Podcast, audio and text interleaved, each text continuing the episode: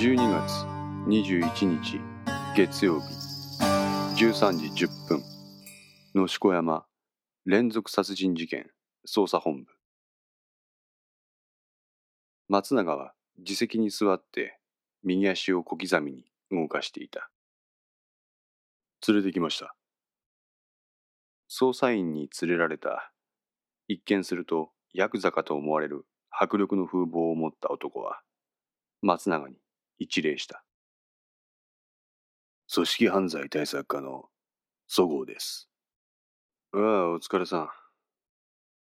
松永はそう言うと自分の向かい側の座席にそごうを座らせ先ほど捜査員が提出した穴山と井上に関する資料を粗雑に広げて彼に見せた。どうだ？何かわかるか？そごうは資料にさっと目を通して松永の問いかけに即座に答えた。本部が確認されますね。月ですからシャブです。シャブとなるとこの辺りでは大体が人友会が元締めだと言われてます。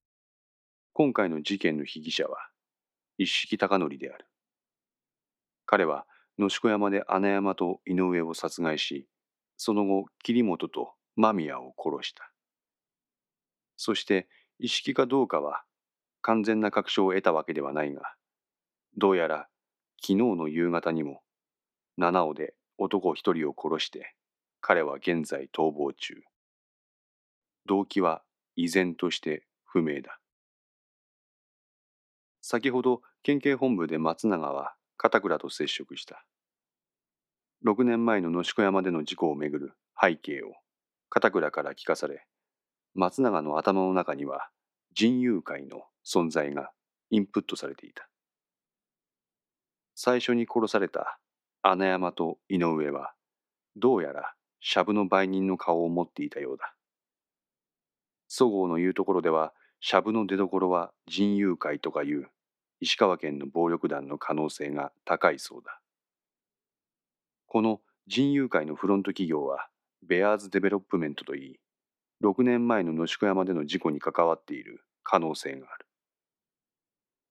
その6年前の事故を殺しではないかと、一色は個人的に捜査をしていた。別の事件と思われるものが人友会という組織で関連性が現れてきた。そごうと言ったな。お前、この穴山と井上のことを把握していたかいいえ、把握しておりませんでした。面目次第もありません。松永はうなだれた。じゃあ、別の質問しよう。覚醒剤のことは置いておこう。その写真の中に金沢のクラブらしきものが写っている。この店はお前知ってるか？そごうは松永が指す写真が掲載されたページを見て、すぐに反応した。ああ、この店はわかります。人友会の関係者が時々使う店ですよ。何？どちらかというと、会の末端の人間が使う店ですね。どこにあるかわかるか？ええ。よし。おい、松永は捜査員を呼び出した。お前はこのクラブを今から当たれ。穴山と井上の情報を聞き出せ。管理官、できました。関が捜査本部へ入ってきた。彼はそごうと話し込んでいる松永の横に立ち、一枚の紙ペラを机の上に広げた。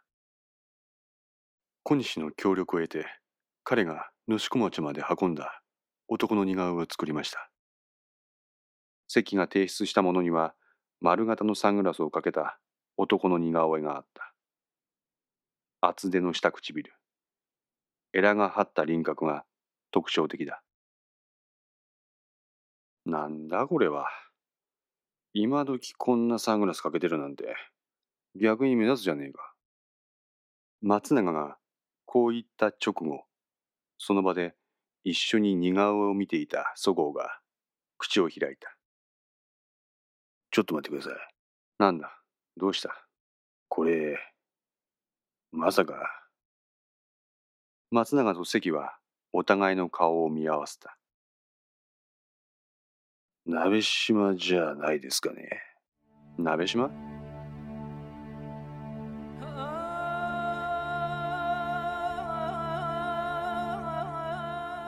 ええ、そっくりですわ。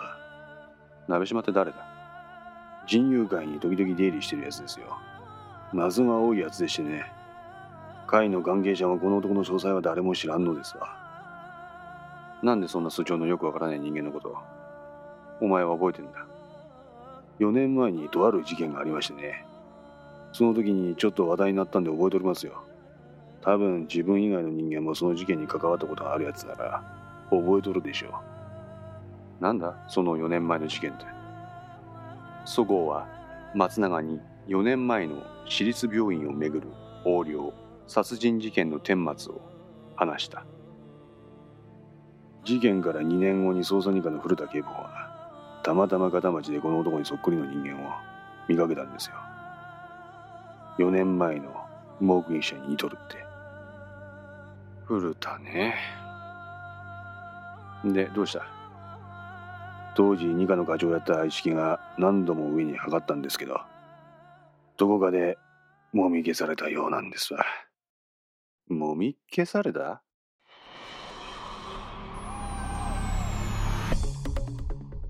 そごうのこの言葉に松永は表変した。もみ消されたは？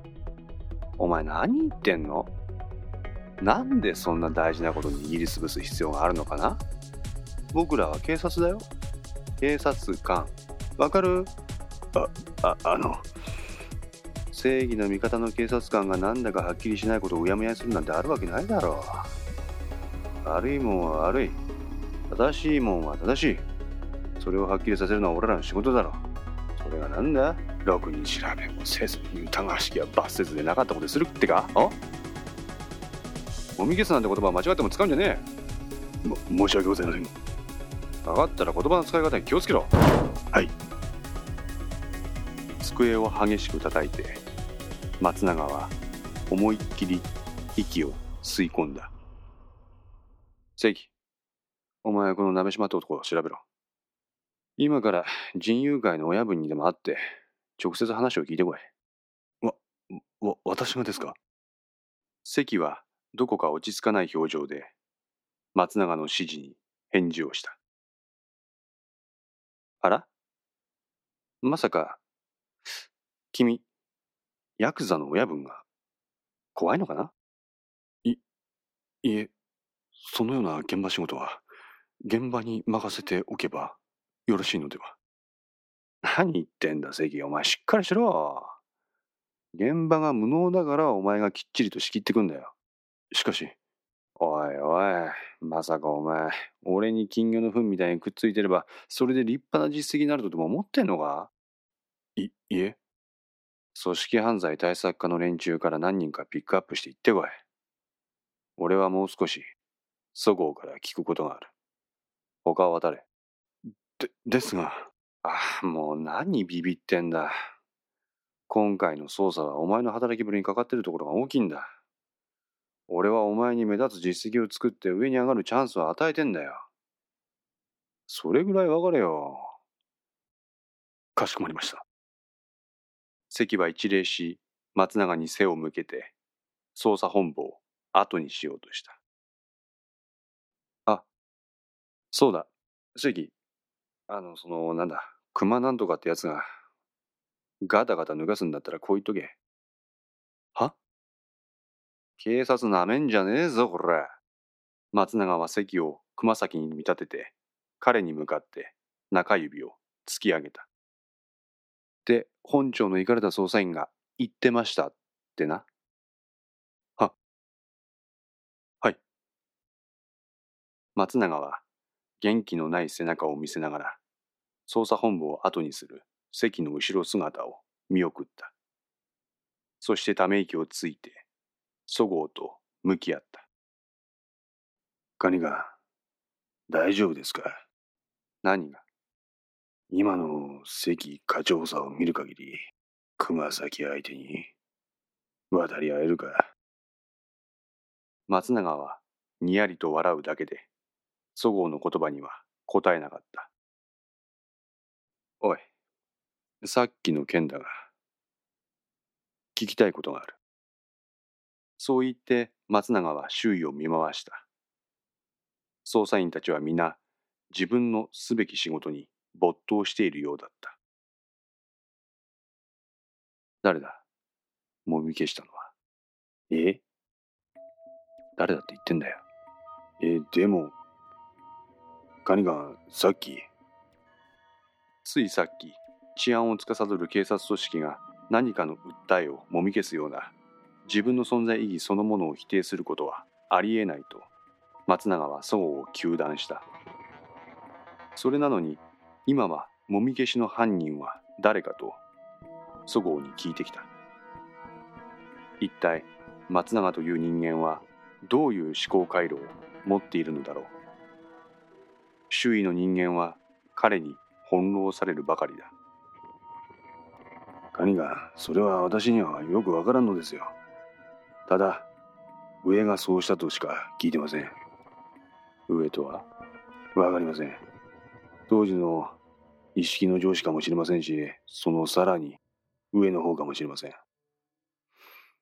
なるほど。わかった。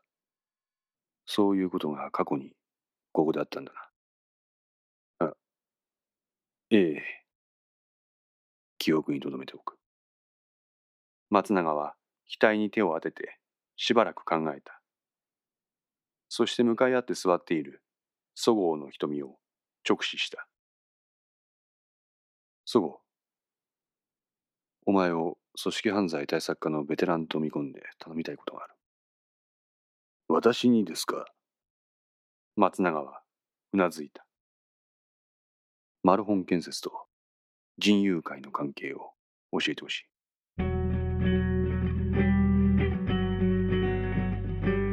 そう言うと松永は手元のコピー用紙の端を手でちぎってそこにある施設の名前を記した。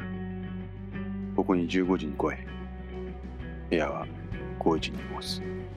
管理官なんだヤクザのようなこわもてのそごうであるがこの時の彼の眼差しは人を威嚇するものではなくどこか少年のような純粋さを感じさせるものだった。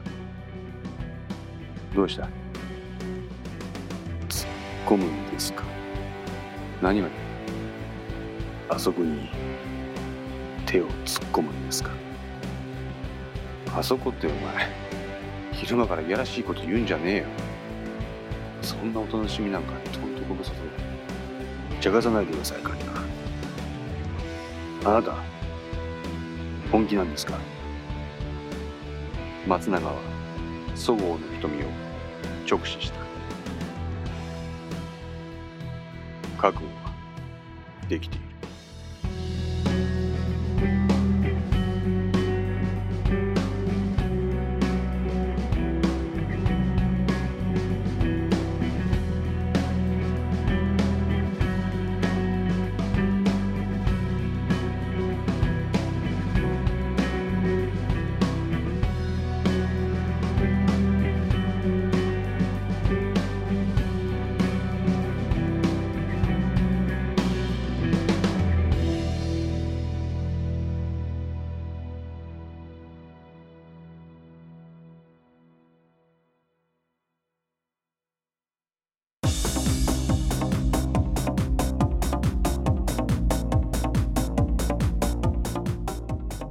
5の線いかがでしたでしょうか？